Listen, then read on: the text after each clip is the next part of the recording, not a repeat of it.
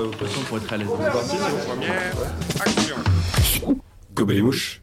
Salut à tous, bienvenue au troisième épisode de Gobelet les mouches, toujours présenté par Supermind. Euh, Aujourd'hui, on est avec Quentin, qui est un youtubeur euh, des nouvelles technologies. Ça va, Quentin? Hello, ça va très bien et vous? Ça va, ça va, super. Bon, malheureusement, on, a toujours, euh, on est toujours en confinement, donc euh, le son euh, laisse un peu à désirer. On fait un, un petit, euh, un petit entretien par Skype, mais on espère que ça vous plaira et au moins, je pense que ça vous occupera un petit peu euh, vos journées. Ah bah oui, avec une heure de podcast, euh, les gens ils ont le temps de- d'en écouter plusieurs. Bon, D'ailleurs, on essaie d'en sortir un par semaine là, donc euh, Dispo partout d'ailleurs le podcast? Ouais, dispo partout, dispo. euh, Dispo sur toutes les plateformes de streaming, SoundCloud, et bientôt YouTube aussi. Est-ce qu'on aimerait sortir les, les versions filmées?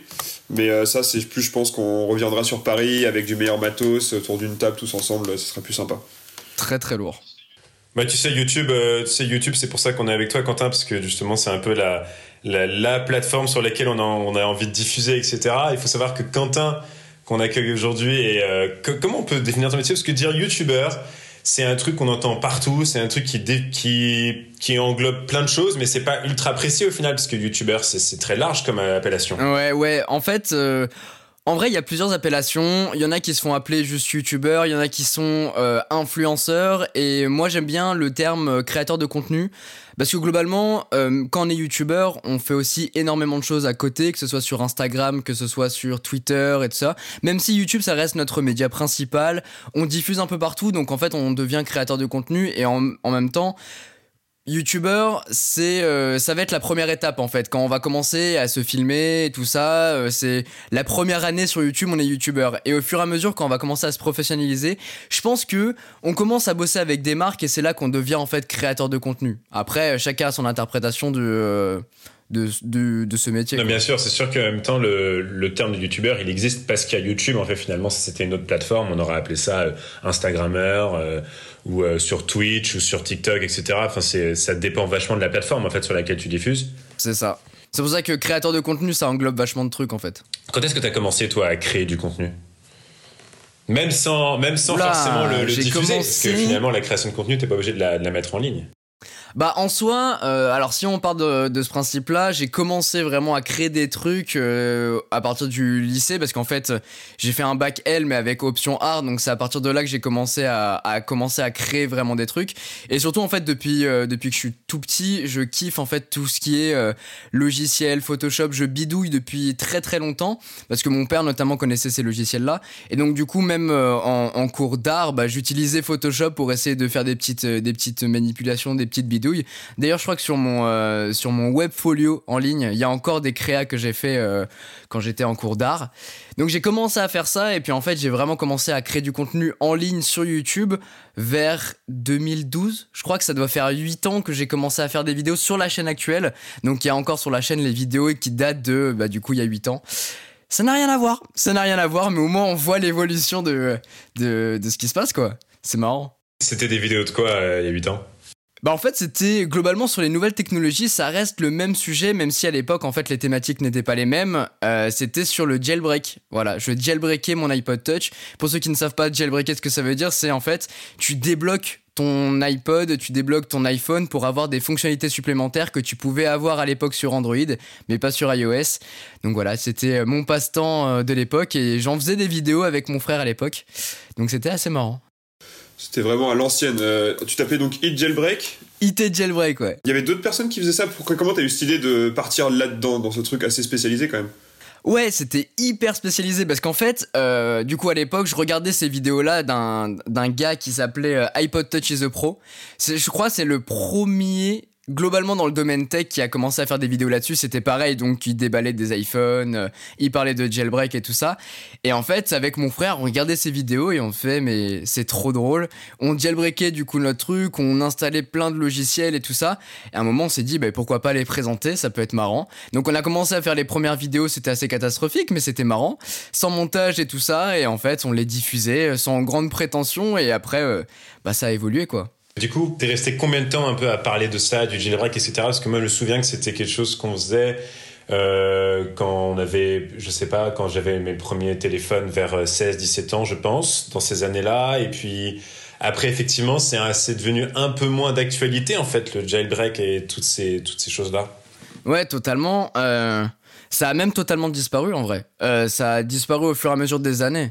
Bah, je crois que ça existe encore aujourd'hui, mais en fait, euh, déjà de un, c'est chiant parce que le jailbreak c'était hyper contraignant. Euh, pour vous dire, je crois que je resterai mon téléphone ou mon iPod une fois presque toutes les deux semaines, tellement j'installais de trucs et de conneries donc ils se mettaient à ramer. Et en fait, au fur et à mesure, déjà de un, le truc est mort et après, les centres d'intérêt changent un petit peu. Je crois que j'ai fait du jailbreak pendant peut-être 2, 3 ans, je pense. À, vérifier sur ma chaîne, mais je crois que ça doit être ça. Et en fait, au fur et à mesure, bah, on trouve d'autres centres d'intérêt. Et puis, on parle pas que d'Apple, on parle aussi de Android, des nouveautés, des nouveaux smartphones. Et en fait, au fur et à mesure, déjà, moi, je commençais à évoluer un petit peu. Donc, j'essayais d'avoir un peu plus de challenge dans la création. Donc, j'essayais d'avoir d'autres produits.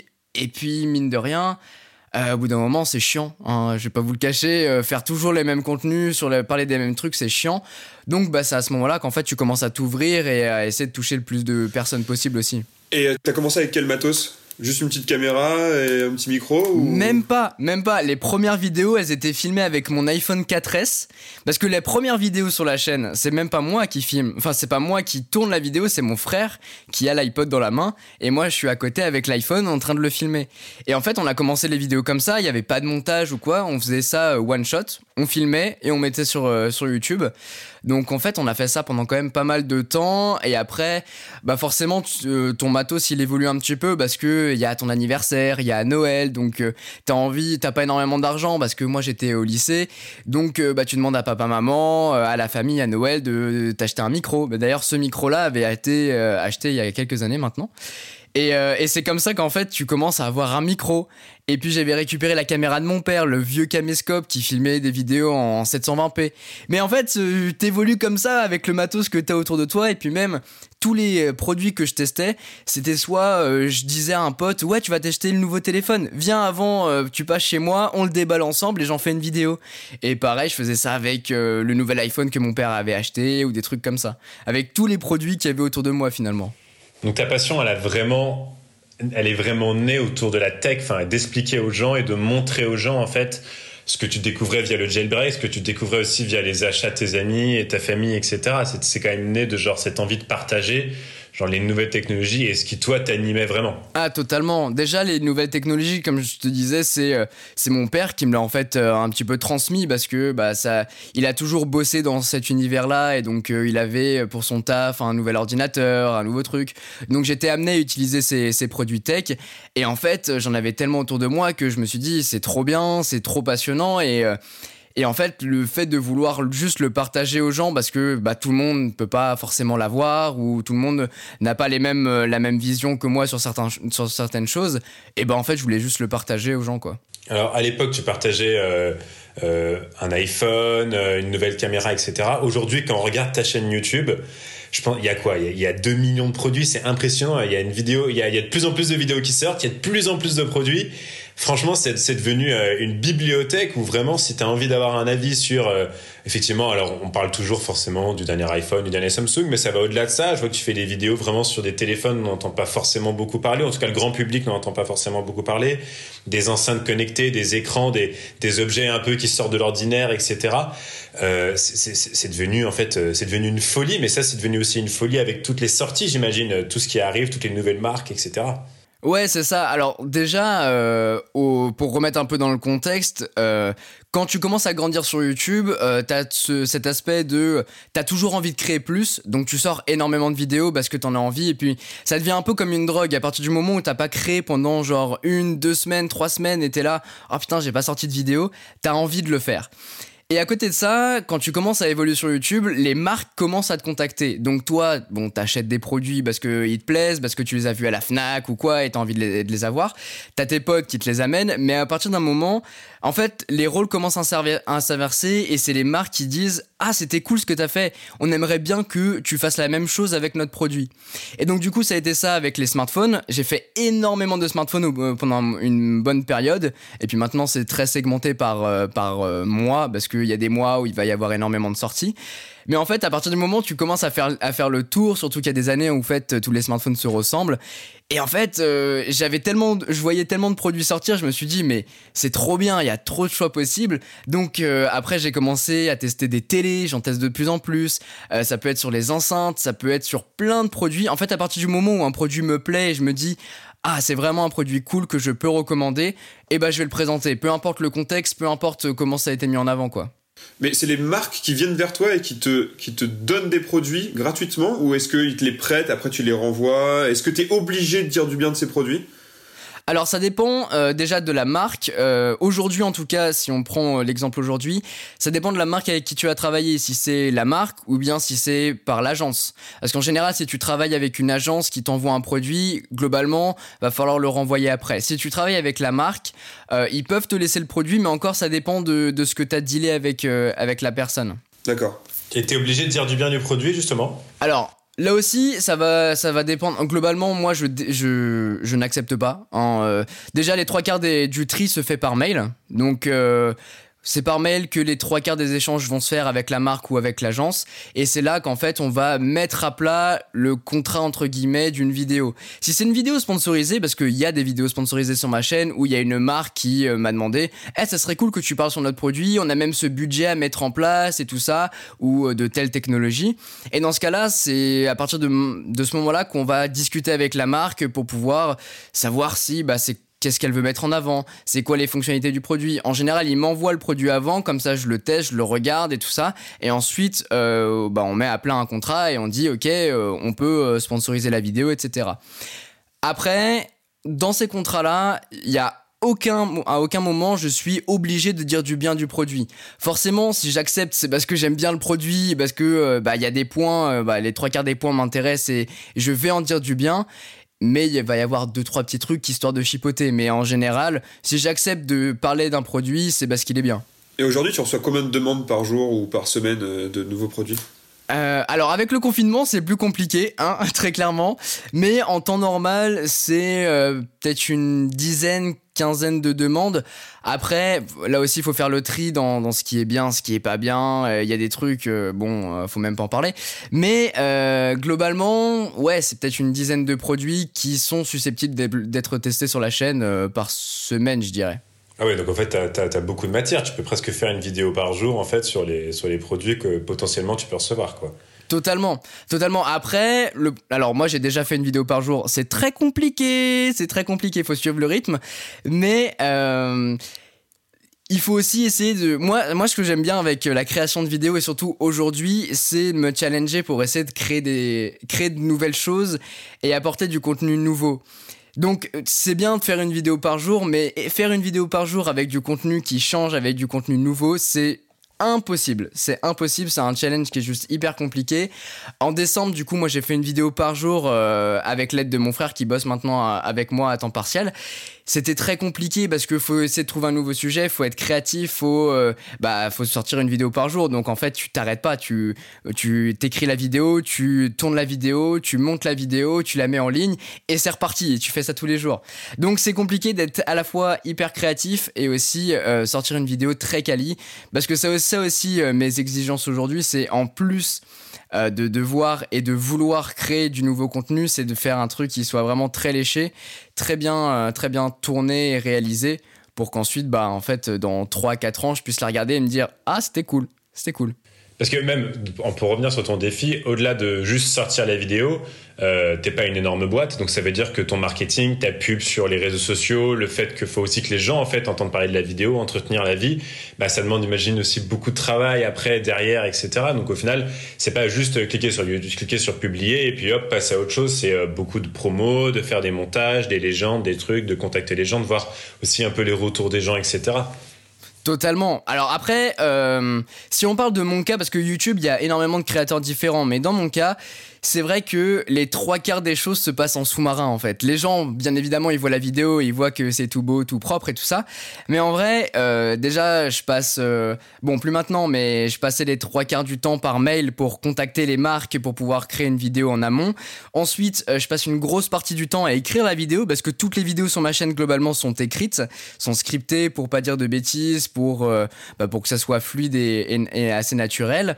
Ensuite, il y a beaucoup de temps euh, de, montage, enfin de tournage, de tournage. Euh, et puis moi, un truc que j'aime bien, c'est vraiment, je passe globalement autant de temps à monter un setup de tournage que de tourner la vidéo, parce que bah, le souci du détail est important de mon côté bien le montage et le montage peut être extrêmement long dépendamment de la vidéo. Donc en fait, la, partie haute de l'iceberg, c'est la publication de la vidéo, ce que les gens voient.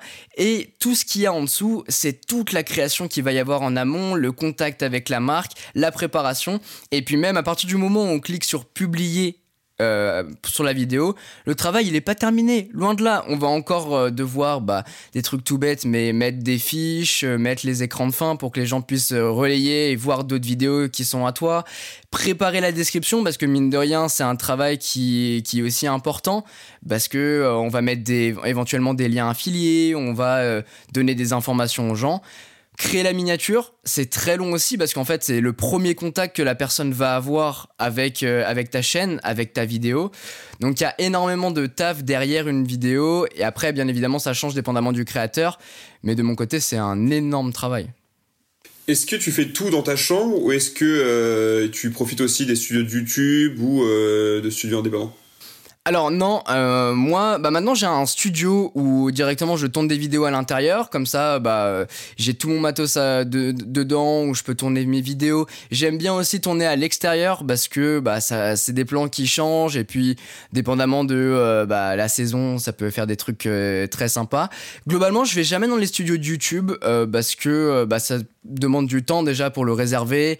faut amener le matos là-bas et tout ça, donc ça demande une grosse partie de logistique que j'ai pas forcément. Bah, pas forcément le temps de, de le faire. Après, du coup, moi j'aime bien tourner en studio, j'aime tourner à l'extérieur. Et euh, après, dépendamment aussi du sujet de la vidéo, dépendamment de, euh, du contrat qu'il y a avec une marque, eh ben, je suis amené à me déplacer euh, soit sur des lieux. par exemple, j'avais fait une opération avec Dolby pour aller tester leur, leur cinéma, leur salle de cinéma. Bah, je suis allé sur place pour aller tourner la vidéo est intégralement tournée là-bas. plus récemment, j'ai fait une opération avec la SNCF. Voilà, la vidéo est pas encore sortie, mais du coup, je suis allé en gare pour tourner avec eux, etc. Donc, c'est tout, c'est toutes ces choses qui, qui font qu'en fait, dépendamment du sujet, on va tourner dans des endroits différents. Mais les trois quarts du temps, c'est au studio euh, que je fais ça. Et aujourd'hui, ça, c'est ton métier. Euh, est-ce que tu pourrais expliquer un petit peu aux gens comment tu te fais rémunérer par YouTube? Est-ce que c'est par des, des pubs? Est-ce que c'est YouTube directement qui te, qui te rémunère? Ou est-ce que c'est les marques? Alors, le business model d'un YouTuber, il va il va varier d'un YouTuber à un autre. Dans mon cas, euh, va y avoir globalement trois, trois rentrées d'argent. Va y avoir euh, déjà de 1 les pubs qu'on voit hein, euh, au, début de la vidéo, à la fin de la vidéo, au milieu de la vidéo, dépendamment de, de ce qu'on a choisi. Donc ça c'est le premier business model, j'aime l'appeler le bon argent de poche parce que c'est pas ça va varier tous les mois en fonction bah, si les annonceurs sont présents. Donc par exemple en décembre les annonceurs ils mettent le paquet pour euh, que les gens achètent. Donc forcément le youtubeur va gagner plus d'argent et il va y avoir des périodes plus creuses où bah en fait on va pas tant gagner que ça. Donc ça ça joue énormément. Ensuite, il y a les liens affiliés dont je parlais tout à l'heure. C'est par exemple avec Amazon, on met en lien un produit et sur ce produit, sur cet achat, on va gagner une commission. C'est une commission, je sais plus c'est quoi, mais ça ressemble, représente pas grand chose. Mais si une personne ou plusieurs personnes achètent un ordinateur, bah à la fin ça peut faire aussi euh, une rentrée euh, assez, euh, assez sympa.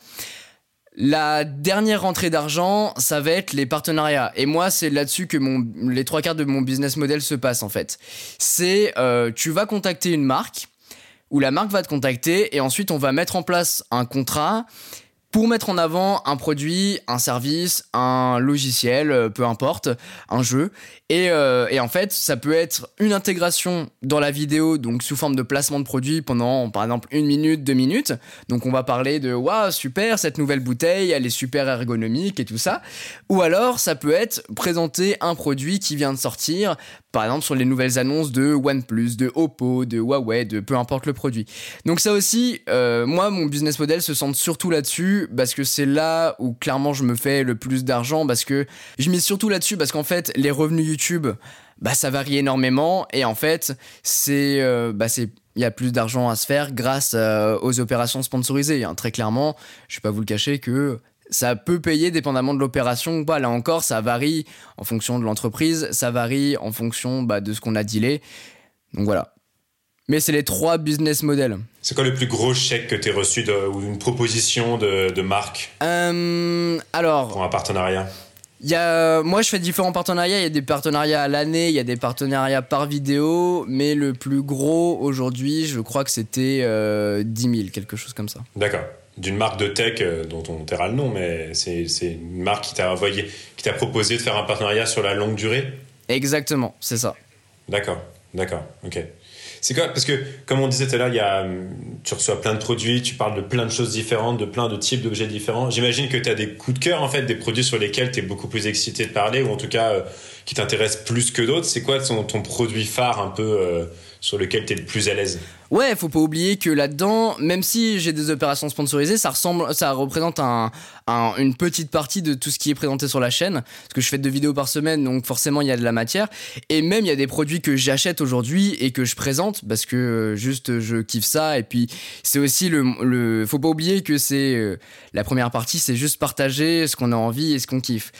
Aujourd'hui, j'ai reçu, enfin, j'ai pas reçu aujourd'hui, mais j'ai reçu il y, a, quelques, euh, il y a quelques jours le nouvel iPad Pro. Et j'avais pas d'iPad Pro jusqu'à présent. Et euh, c'est vraiment un produit coup de cœur pour l'instant. Je suis en train de le tester, donc euh, je suis en train de préparer d'ailleurs la vidéo qui devrait sortir au moment où on enregistre ce podcast demain. Mais, mais ouais, ouais, gros coup de cœur sur ce produit. L'iPad, c'est devenu, enfin, Apple le vend comme le nouveau, en fait, le nouvel ordinateur finalement. Le nouvel ordinateur, oui et non, parce que justement, je suis en train de préparer la vidéo. Il y a, c'est un iPad. Faut pas oublier que l'iPad c'est une tablette avant tout. Mais là où c'est un nouveau PC, c'est que grâce en fait à leur nouveau, leur nouvel écosystème qu'ils ont implanté à l'intérieur, on peut l'utiliser comme un ordinateur. Mais là où est la limite, c'est justement sur euh, les logiciels et les applications qu'on va retrouver dessus. Parce que par exemple, je fais aujourd'hui, je fais tout avec mon ordinateur. Mon ordinateur, si je l'ai pas, je peux pas créer des vidéos parce que c'est là-dessus que je monte, c'est là-dessus que je fais énormément de choses. Euh, et il y a des applications, des logiciels qui ont été faits sur sur des dizaines d'années. L'application, enfin l'iPad est sorti il y a quelques années seulement et du coup, forcément, les applications peuvent pas être au niveau et implémenter autant de fonctionnalités qu'on peut avoir sur un ordinateur. Et c'est là, en fait, où on va voir la limite. C'est pas le produit en lui-même, c'est les applications et les services qu'on va retrouver dessus. Si je veux faire du montage, par exemple, je vais me sentir limité dans certaines fonctionnalités que j'ai pas et que je retrouve pas sur l'iPad. Pareil sur les retouches, les miniatures. Mais il y a énormément de choses et c'est là où on voit la puissance d'un tel produit, c'est que avec un truc qu'on peut tenir, qu'on peut utiliser avec le doigt, qu'on peut mettre avec un clavier, qu'on peut utiliser avec un stylet. Toutes ces combinaisons-là font que ça, ça rend un produit qui est tout en un et qu'on peut utiliser dans n'importe quelle circonstance et pour tout faire. Mais après, ça dépend encore de ce qu'on veut en faire nous, en tant que créatif, ou c'est juste pour euh, euh, faire de la compta avec, ou c'est juste pour euh, chill et regarder du Netflix, Amazon Prime Video. Donc ça dépend aussi de son utilisation qu'on va en avoir. De mon côté, bah, j'apprécie pas mal. J'apprécie pas mal, même si je peux pas encore tout faire avec. L'appellation pro, en fait, euh, que Apple met maintenant finalement sur quasiment tous ses produits. Euh, arrête-moi si je me trompe, mais je pense que c'est, ça vient des MacBook Pro ou des Mac Pro, enfin des ordinateurs en fait, qui, euh, qui en fait à, l'initial étaient quand même prévus pour avoir une utilisation effectivement un peu plus professionnelle que personnelle. Aujourd'hui, T'as pas l'impression que c'est devenu euh, une appellation en fait ou que bah qu'en fait euh, euh, une collégienne peut avoir un iPhone 11 Pro et puis et puis puis mon père peut acheter l'iPad Pro et en fait c'est pas forcément pour une utilisation pro en fait finalement. Totalement, totalement. Bah en fait Globalement, l'appellation pro, elle, a dû sortir il y a, il y a de ça une dizaine d'années. Et effectivement, au début, c'était vraiment pour les pros, c'était destiné pour les pros parce que c'était des machines qui étaient hyper performantes et surtout, c'est des machines qui coûtaient extrêmement cher. Aujourd'hui, c'est toujours le cas, hein, c'est toujours des machines extrêmement chères, mais le problème c'est que le consommateur a évolué. Le consommateur veut ce qu'il y a de mieux et on peut pas, on peut pas l'en empêcher. Mais le problème c'est que, bah, si tu veux un iPhone 11 Pro, il faudra débourser 1200 euros. Pareil pour l'iPad Pro, c'est environ 1000 euros. Le problème de ça, de cette appellation, c'est que c'est devenu effectivement un terme générique. À partir du moment où en fait on va créer un téléphone qui va être premium, ou un accessoire qui va être premium, on va rajouter cette appellation pro. Et le problème, c'est que maintenant, c'est utilisé pour tout et rien, donc euh, ça n'a plus énormément de sens.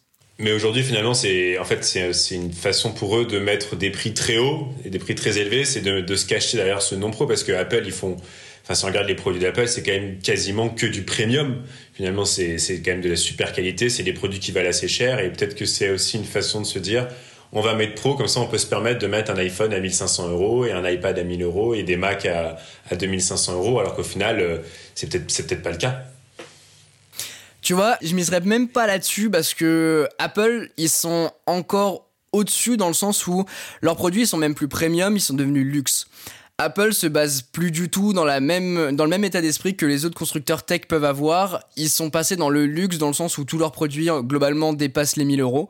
Et si tu veux euh, acheter un iPad, un MacBook ou un autre produit, un iPhone, il faudra mettre énormément d'argent. Et c'est là où en fait les, les personnes n'arrivent pas à se, à se, projeter en disant tout le temps ouais l'iPhone ça coûte trop cher, Apple c'est trop cher et tout ça. Parce qu'aujourd'hui Apple c'est du luxe en fait.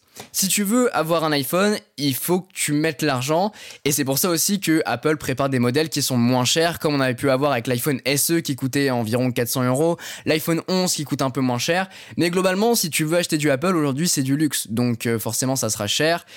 Et euh, voilà. Ouais. Est-ce que tu penses que Apple peut encore innover dans les iPhones? Dans chaque année, on a un, nouveau, un nouvel iPhone qui sort, etc. Et euh, c'est vrai qu'il y a eu pas mal d'évolutions entre effectivement le tout écran, le, les nouvelles caméras, etc., le Face ID. Et en fait, chaque année, on se dit mais, mais qu'est-ce qu'ils peuvent rajouter de plus? Qu'est-ce qu'on peut ajouter de plus à l'iPhone qu'il a maintenant? Qu'est-ce qui manque? C'est hyper compliqué parce que les smartphones aujourd'hui ont atteint un, un, un point où en fait tout est presque parfait et peu importe en fait euh, la marque, hein, que ce soit Samsung, Huawei, Apple, on arrive dans, un, dans une période où euh, tout, tout, devient en fait... Euh, chaque innovation devient minime, apporte une chose, mais c'est là où, où j'aime bien faire la comparaison, c'est essayer de, de revenir un peu en arrière. Quand on prend du recul, en 2007, donc il y a 13 ans, était dévoilé le tout premier iPhone. Et quand on se dit en 13 ans, on est arrivé à ça, c'est qu'on a fait un pas de géant. Et en fait, effectivement, chaque année, on a des petites améliorations qui sont pas énormes et qui justifient pas forcément le prix qu'on va débourser à l'intérieur. Mais quand on regarde en fait l'évolution globale, c'est là qu'on se voit à quel point tout a évolué énormément et très très vite. Les nouveaux enjeux aujourd'hui se tournent énormément sur les smartphones pliants. Donc il y a eu le Fold de Samsung, il y a eu le Z Flip et il y a plein d'autres constructeurs qui misent là-dessus. Apple ne touchera pas à cette technologie, je pense, pendant un certain temps. Parce qu'ils aiment bien arriver et récupérer une technologie à partir du moment où elle est mûre, à partir du moment où l'utilisateur voit l'intérêt dans ce produit-là. Parce qu'aujourd'hui, le Z Flip, le Fold de Samsung sont d'excellents produits, mais le problème, c'est que déjà, ça coûte très cher parce que c'est une nouvelle technologie. Et surtout, il n'y a pas énormément de différence par rapport avec un vrai smartphone, et ça n'apporte rien. C'est une fonctionnalité, mais une fonctionnalité qui coûte très cher. Donc du coup, si on revient sur le sujet d'Apple, ils vont innover mais sur d'autres domaines. L'iPad Pro par exemple a utilisé le nouveau capteur LIDAR pour euh, pouvoir scanner, modéliser sa pièce et notamment pour servir pour la réalité euh, virtuelle. Et c'est des petites améliorations comme ça, je pense, qui vont prendre un tout autre tournant d'ici quelques années, quand la technologie sera bien implémentée et que les développeurs, par exemple, d'applications, euh, bah, se verront l'utiliser et le développer. J'ai pu dire que euh, dans la keynote prochaine en septembre, euh, Apple allait peut-être sortir dans l'iPhone 12 et peut-être 13 un modèle moins cher. Qui, qui reprendrait en fait le design du 4 avec des, des bords plus carrés euh, et justement proposerait un, un iPhone moins cher, euh, plus abordable. Est-ce que tu penses que ça va être euh, le cas ou? Totalement. Alors bah déjà les rumeurs, on les connaît. Hein. Il y a énormément de sites qui nous parlent en général de rumeurs sur ces choses-là, mais maintenant ça traîne depuis un moment. Et surtout, il y a quelques années, on avait eu l'iPhone SE qui était du coup l'iPhone euh, milieu de gamme chez Apple qui coûtait 400, 500 euros dépendamment du modèle. Et je pense qu'Apple va en refaire un parce que justement on parlait que ce soit une marque de luxe qui a énormément de produits qui coûtent très cher. Et s'ils veulent rester compétitifs par rapport bah, à la concurrence, même si je pense qu'ils sont plus trop dans ce game, mais à un moment bah faut quand même vendre hein, et vendre que des iPhones à 1500 euros, bah il faut en vendre pas mal. Donc avoir un téléphone qui coûte moins cher, je pense que ça peut être un game changer. Surtout en général, quand ils il lancent ces nouveaux produits, c'est en général un excellent rapport qualité-prix qui est imbattable. Et surtout, moi, c'est pour ça que j'aime bien recommander des iPhones, c'est que c'est un smartphone en fait surtout qui dure dans le temps. Pareil pour les MacBook Pro, on l'achète, mais on sait qu'il va nous tenir 3, 4, 5 ans. On a tous un vieil iPhone qu'on a dans le tiroir parce qu'on a changé notre, par notre nouveau téléphone, mais il est toujours là. Et si on veut le récupérer pour le donner à notre nièce, pour le donner à quelqu'un, eh ben on peut le sortir, il fonctionnera. Est-ce que Apple est ta marque coup de cœur? Je sais pas si je dirais coup de cœur en fait, je pense que ça dépend du, secteur. Parce que je vais avoir une, une marque coup de cœur pour différents euh, produits. Par exemple, pour les télés, ma marque coup de cœur, c'est LG. C'est incroyable ce qu'ils font. Pour tout ce qui va être audio, les trois quarts du temps, soit ça va être Sennheiser, soit ça va être Sony. Pour les smartphones, pour tout ce qui va être euh, outils de créativité, ça va être Apple, tout simplement parce que c'est ce qui fonctionne le plus et surtout, c'est un écosystème bah déjà qui fonctionne ensemble, donc ça c'est trop bien. Mais surtout, même si c'est cher, ça fonctionne, ça fonctionne bien et ça fonctionne sur la durée. Et quand tu investis dans du matériel comme ça, déjà moi, je peux l'amortir parce que c'est mon outil professionnel, mais c'est juste hyper plaisant à utiliser. Et puis après, il y a une part de subjectivité parce que j'aime bien les produits, parce qu'ils sont stylés, parce que euh, je me suis habitué à l'écosystème qu'il y a derrière, à l'utiliser. Mais après, ça m'empêche pas de toucher à tout et n'importe quoi. Et justement, c'est ça que j'aime bien sur ma chaîne YouTube, c'est que peu importe le secteur, même si j'utilise personnellement un produit, ça m'empêche pas du tout de parler euh, très objectivement de tous les autres produits. Surtout que bah, je suis pas du tout payé par Apple. Hein. D'ailleurs, si vous êtes là, n'hésitez pas à envoyer un petit chèque, hein, on sait jamais. Mais, mais je suis pas du tout payé pour faire ça. Et au contraire, c'est ça qui est trop bien dans la tech, c'est qu'il y a tellement de marques et de produits différents. Et surtout des gens qui, des marques par exemple, qui sortent de nulle part et qui te sortent un produit qui est incroyable. Et ça, faut en parler aussi. Donc ça dépend du secteur. J'ai des marques coup de cœur à gauche à droite pour la créativité, pour la créa. Euh, je pense que c'est Apple, ouais. Pour changer un peu d'univers, euh, avec Quentin, on s'est rencontrés dans une, dans une émission de télé, en fait, euh, qui s'appelle Watch, enfin qui s'appelait Watch, qui est devenue une émission, je crois, complètement digitale maintenant. Il s'est trouvé que c'était effectivement pareil, c'était une émission qui présentait de la tech, qui présentait des émissions sur Android, sur Apple, euh, aussi les jouets connectés, etc. On est parti plusieurs fois à, Las Vegas pour euh, le CES, qui est euh, le Salon international de technologie chaque année en, janvier, début janvier. Et c'est en fait un modèle, la, la, chaîne télé, pour revenir là-dessus, qui a pas perduré finalement. Est-ce que tu penses qu'aujourd'hui c'est euh, parler de tech, parler de nouvelles technologies, de, smartphones, d'iPad, etc. Est-ce que la télé est un bon média? C'est une bonne question parce que euh, la télé, peu importe ce qu'on en pense, elle sera pas morte. Dans le sens où euh, chaque personne va s'adresser différemment à la cible qui va regarder. Je sais que la télé, dépendamment de qui va être dessus, en général, les jeunes traînent plutôt sur le web parce que ils ont grandi avec ça, parce qu'ils sont plus familiers et parce qu'ils préfèrent avoir un contact plus direct. Mine de rien, un youtubeur, quand tu le regardes comme ça, t'as l'impression que c'est ton pote. Il va discuter avec toi, il va, il va te présenter un truc, il va te raconter une histoire. Et donc, du coup, il y a cette, euh, cet aspect, ce rapprochement qu'on retrouve pas à la télé où ça va être plus conventionnel, où ça va être euh, plus gros avec plus de moyens. Et en fait, c'est ces moyens-là éventuellement qui vont nous éloigner de ce qu'on peut faire euh, sur YouTube et à la télé.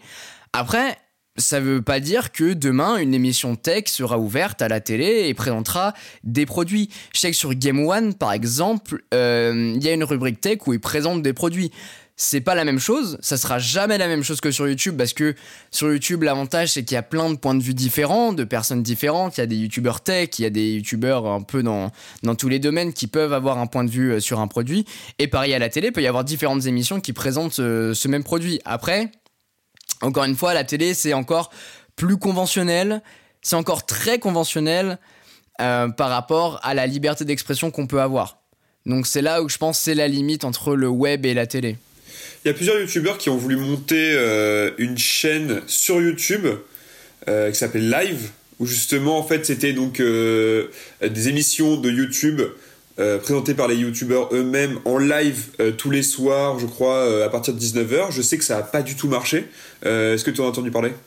J'en ai entendu parler, j'ai un ami qui a une émission euh, du coup sur, sur le live. C'est vrai que, alors moi j'ai pas du tout suivi cette, cette, cette histoire parce que euh, je regarde pas énormément de, de live, mais euh, ouais, donc j'en ai entendu parler, ça a fait grincer beaucoup de dents parce que en fait c'est une... Ils ont voulu prendre le business model de la télé, l'amener sur le web, mais comme on l'a vu avec Watch, c'est très très compliqué.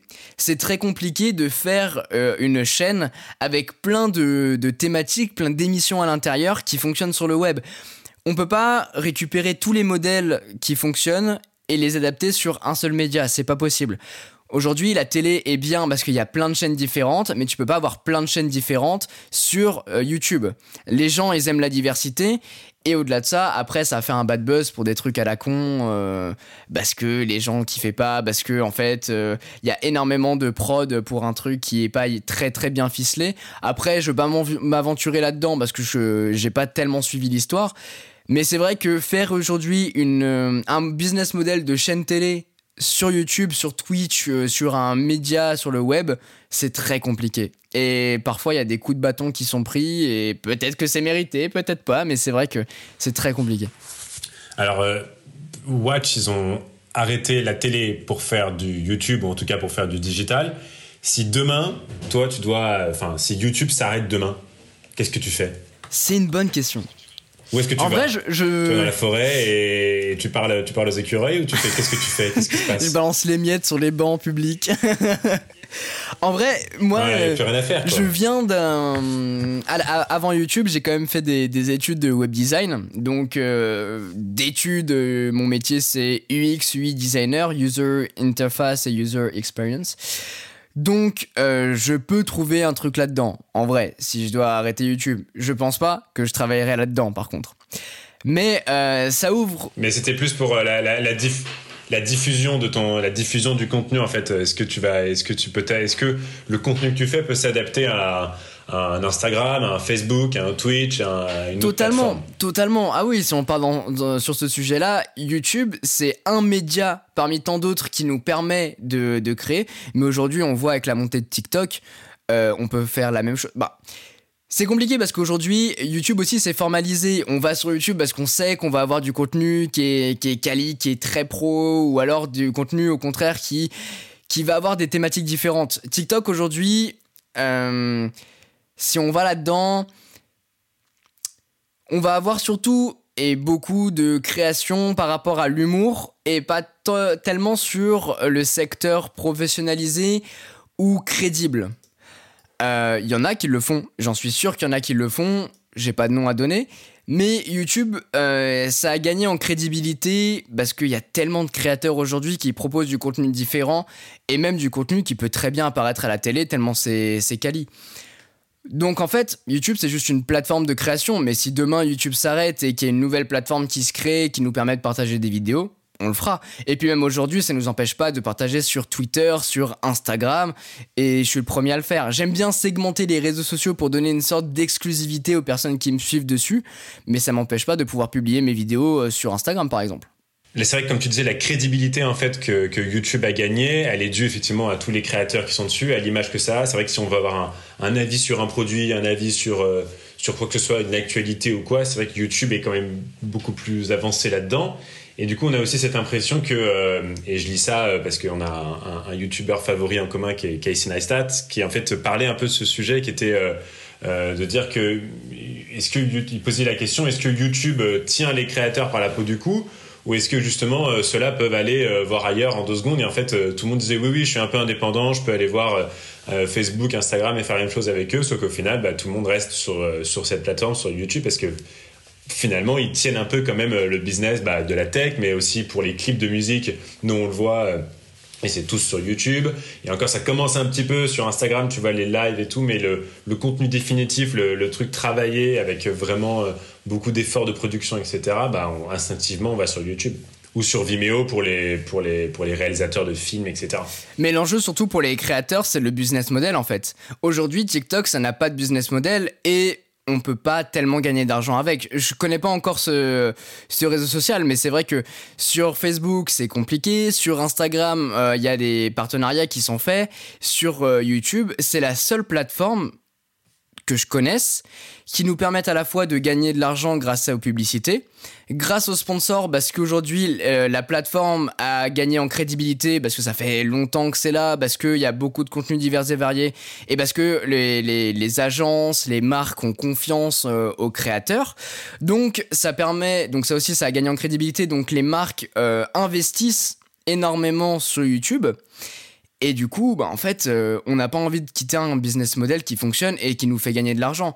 Demain, si euh, TikTok venait à payer euh, grâce aux publicités, les marques donnent de l'argent aux créateurs qui travaillent dessus, bah pourquoi pas?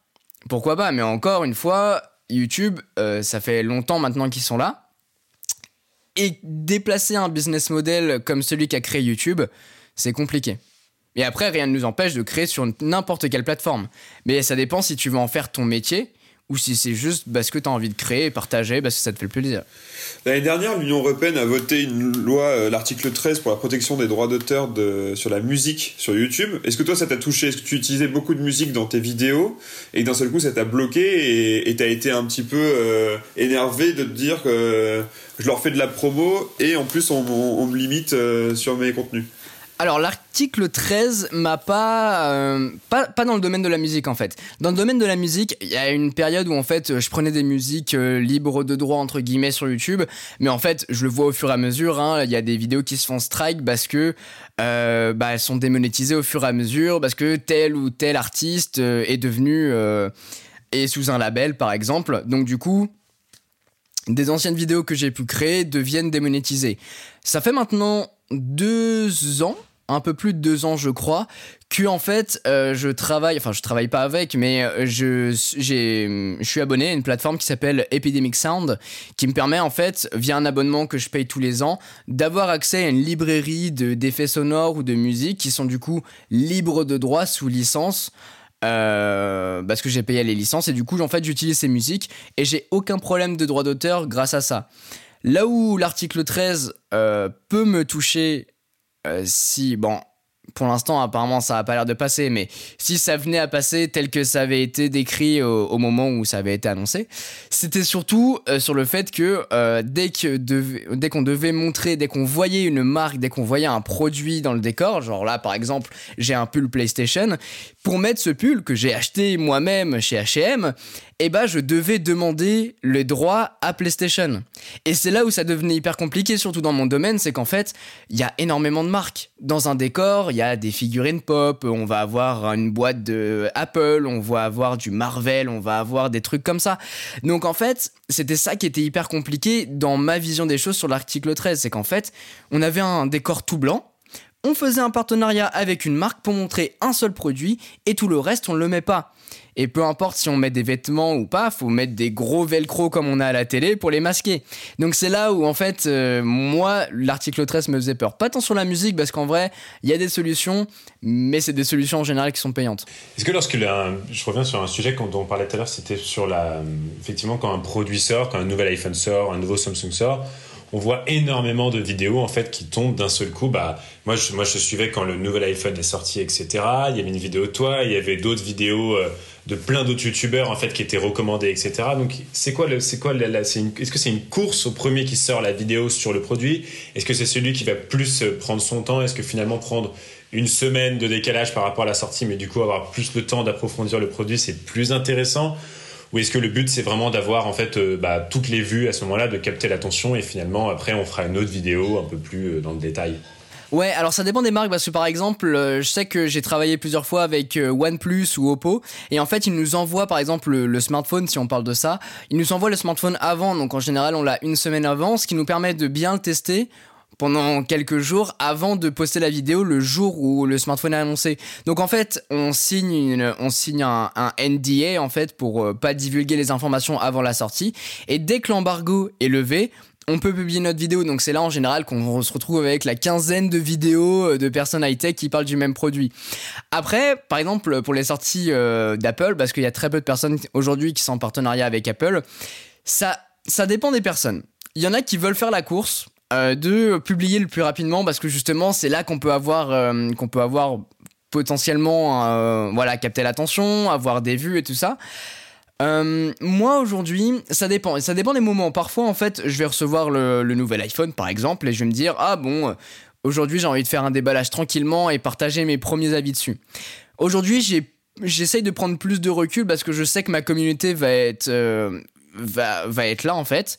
Par exemple, l'iPad Pro, je l'ai reçu au- le jour de sa sortie. J'ai pas encore sorti de vidéo dessus parce que je trouvais pas que faire juste un déballage ou juste énumérer les trois points qu'on a vu dans la sur le site internet, je trouvais pas que ça avait énormément d'importance. Je voulais vraiment prendre le recul en l'utilisant quelques jours et sortir une vidéo plus complète en me disant OK, voilà ce que j'en pense à cet instant, même si je vais encore le tester pendant les plusieurs mois à venir. Donc ça dépend vraiment du produit, ça dépend des envies aussi. C'est ça aussi qui est cool sur YouTube, c'est qu'on peut se dire, ok, aujourd'hui j'ai envie de sortir une vidéo tranquille parce que je travaille sur un plus gros projet ou juste parce que j'ai la flemme, ou alors j'ai envie de préparer un gros sujet, une grosse thématique sur le produit.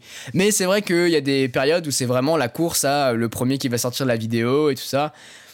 C'était le cas à une époque. Aujourd'hui, je trouve que c'est moins le cas parce qu'on prend plus de recul pour euh, avoir une vidéo quali et surtout que on est obligé en fait avec le recul d'avoir une certaine euh, une certaine crédibilité peut-être dans le domaine. Surtout que quand on commence à placer du contenu euh, bah quali, je pense à moi, mais je pense aussi à des potes youtubeurs dans le même domaine. euh, on se doit de faire une vidéo qui a ce- ce- même- cette même qualité en fait. Est-ce qu'il y a une vraie concurrence au sein des youtubeurs, enfin dans le même euh, domaine en tout cas? Non, il y a, y a pas. Ah si, il y en a un peu Je sais là. pas, Là, il y a- là, il y en a un peu apparemment là. Bah, dans la, dans la publication de vidéos, pas trop. Mais en vrai, euh, bah, forcément, il y en a un petit peu parce que, bon, bah, même si on est tous potes, on a des conversations privées et tout ça. On discute très, très souvent, presque tous les jours, euh, tous ensemble. Euh, Il y a une mini concurrence parce que forcément, même si on teste globalement les mêmes produits, il y en a qu'on va pas avoir ou qu'on va, ou qu'on va avoir en exclusivité. Donc, euh, c'est pas de la mauvaise concurrence en fait. C'est de la bonne concurrence dans le sens où en fait, on se tire tous vers le haut on va il y a quelqu'un qui va avoir un produit en exclu on va faire putain mec c'est trop bien bravo écoute c'est très très cool il y a un pote qui a bossé avec Apple il y a quelques années pour la sortie d'un iPhone il était euh, le premier média français je crois à tester euh, ce nouvel iPhone. Et c'était trop bien parce que justement ça donne encore une fois de la crédibilité à nous autres créateurs. Donc en fait on se tire tous vers le haut comme ça. Après bon je connais pas tous les les, youtubeurs tech dans, dans le domaine mais euh, globalement, pour tous ceux que je connais qui sont le haut du panier, entre guillemets, bon, il n'y a pas vraiment de concurrence. C'est qui le, le YouTuber tech que tu recommandes là si on devait en suivre un à part toi? Après toi. En France Après toi. Ou global Si on reste en France, oh, c'est compliqué. En fait, ça dépend vraiment de ce qu'on veut faire. Parce que on se rend compte au fur et à mesure quand on suit tout- toutes ces chaînes-là euh, que chacun a des points, euh, des, points de focus différents sur différents produits ou sur différentes choses. Par exemple, euh, Romain de la chaîne Techno et Test se centre beaucoup sur tout ce qui va être création de setup, ce que j'aime beaucoup. Jérôme de la chaîne Naotech aime énormément tout ce qui va être caméra, appareil photo, mais aussi iPad par exemple. JB de la chaîne euh, The Collection, lui, il est très produit Apple, il aime bien tout cet univers-là. Et si jamais quelqu'un veut acheter éventuellement un nouveau produit, bah faut aller sur cette chaîne parce que il le trouvera en exclu ou dans les, dès les premiers jours. Il y a aussi euh, Steven.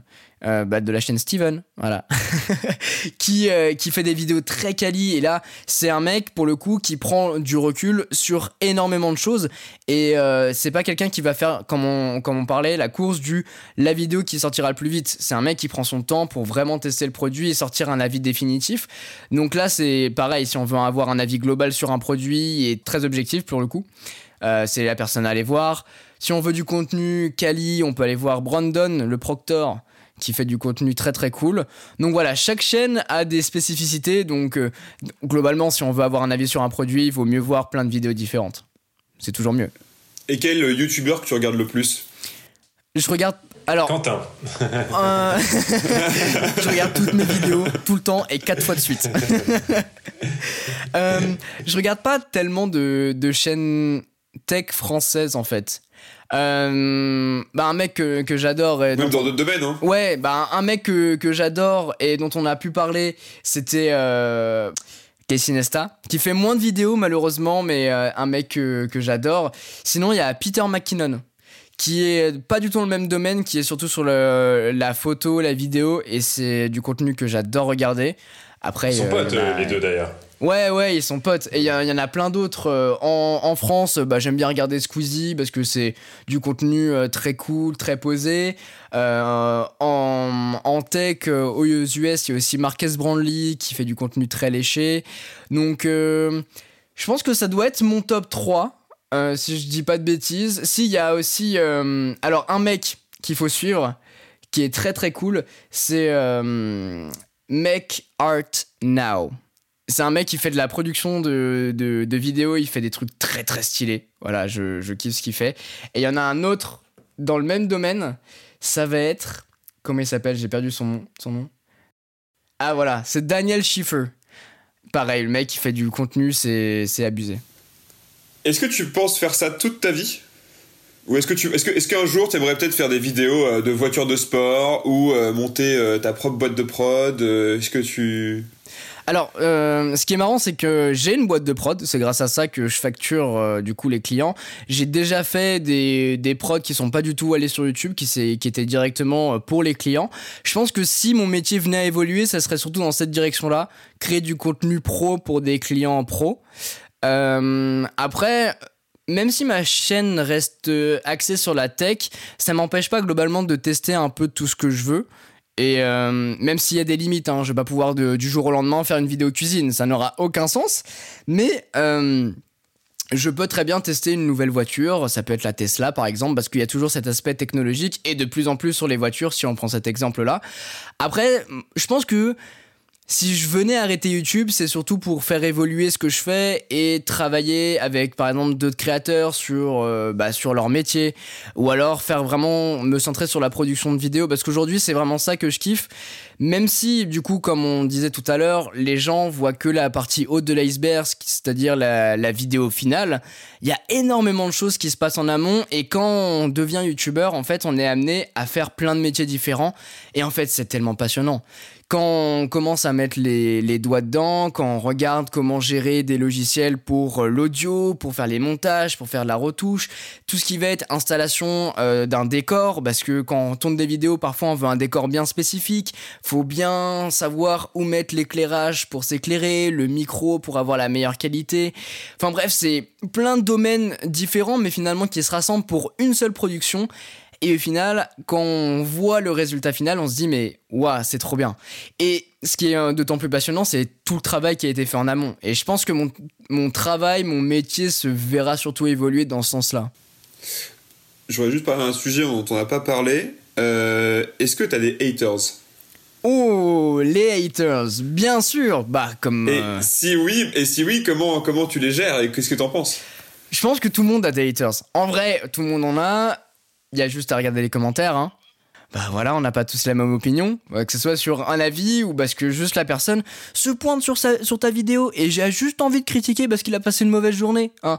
Parce qu'il trouve que t'as un trop gros nez, parce qu'ils aiment pas euh, tes vêtements, parce que il euh, y a plein de trucs. Et moi j'ai plein de commentaires comme ça malheureusement, enfin heureusement, heureusement, c'est qu'un tout petit pourcentage, ça doit être même pas 1% de, des personnes qui commentent, mais bien sûr, euh, je sais pas si il n'y a pas une personne qui m'a target en disant toi je te déteste et je vais te harceler sur tous les réseaux sociaux, mais il y en a qui viennent euh, juste pour balancer un commentaire méchant. Euh.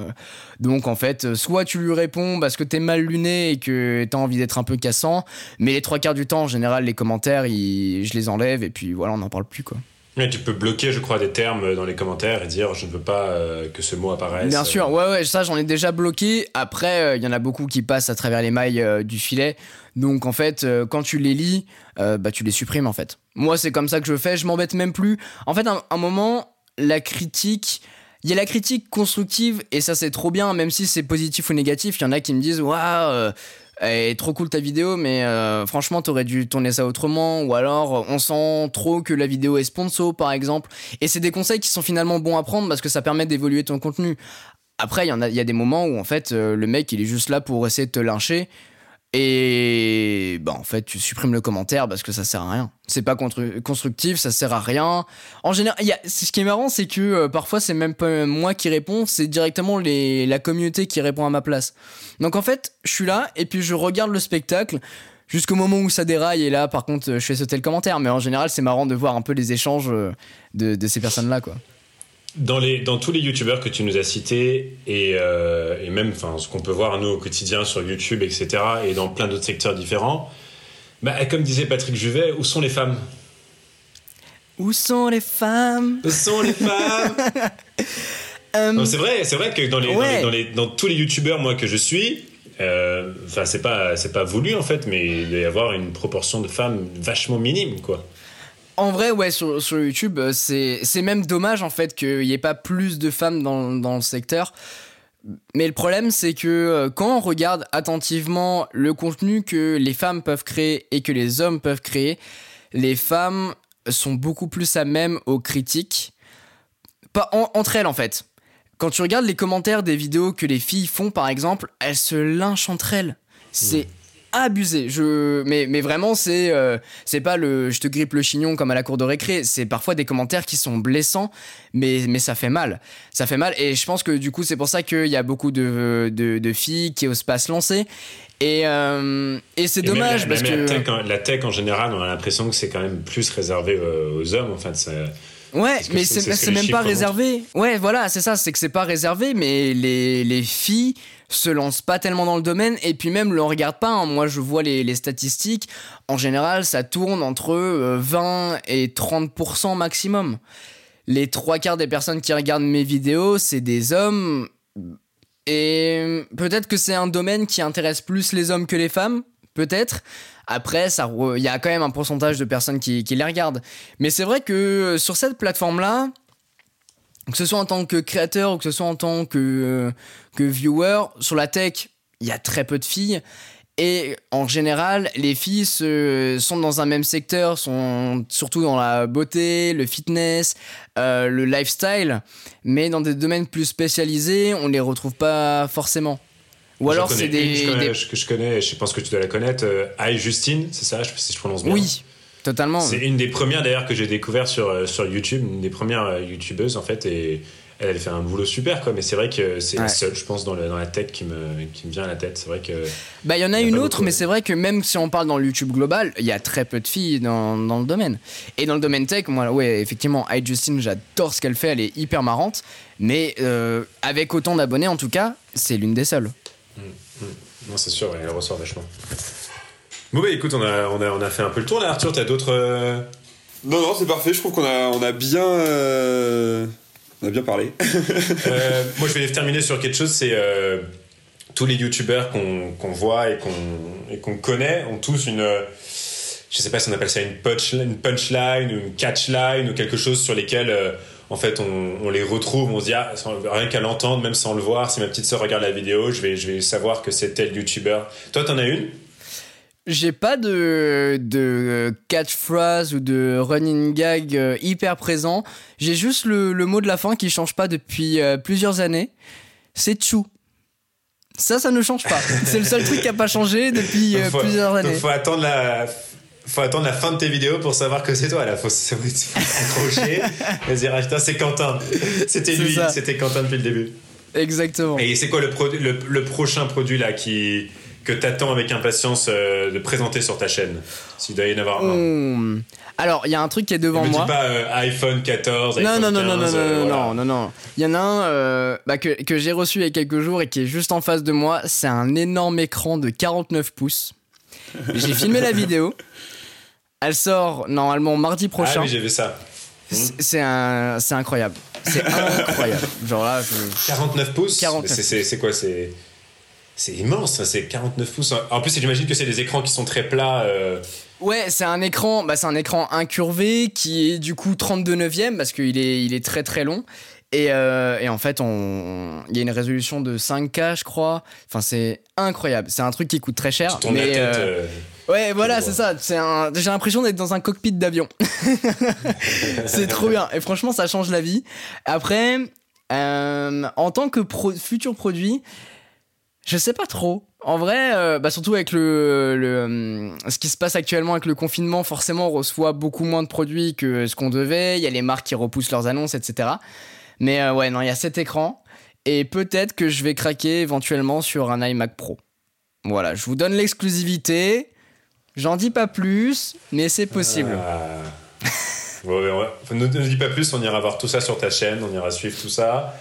Euh, la vidéo sur l'iPad Pro qui sort cette semaine. C'est ça. Sur l'écran, etc. Donc euh, déjà, ça nous fait pas mal de contenu en période de confinement, c'est cool. Ah bah, euh, de toute façon, merci. je continue. Hein. Deux vidéos par semaine, toutes les semaines, confinement ou pas confinement. Mais merci beaucoup Quentin en tout cas d'avoir pris le temps de participer. Merci à vous, c'est trop cool. Et puis allez suivre Quentin sur YouTube, mais aussi euh, j'imagine qu'on peut suivre un peu euh, toutes tes actus sur Instagram, Twitter. Bien sûr.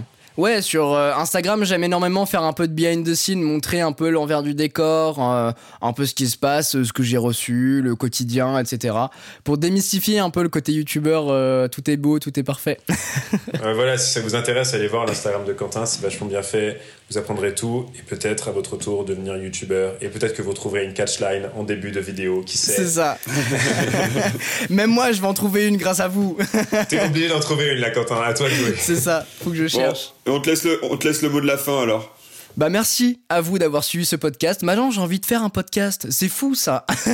T'as envie de lancer ton podcast? Ouais, je pense que je vais lancer un podcast. Il faut que je trouve la Mais a thématique pas et de je le lance. concurrence, tu sais. Il n'y a pas de concurrence, il n'y a pas de concurrence entre nous. Bah sais. merci beaucoup en tout cas d'avoir suivi ce podcast. J'espère que il vous a plu. Merci à toute l'équipe d'avoir euh, organisé ce podcast. Et puis comme on dit dans les vidéos, tchou Gobelet mouche.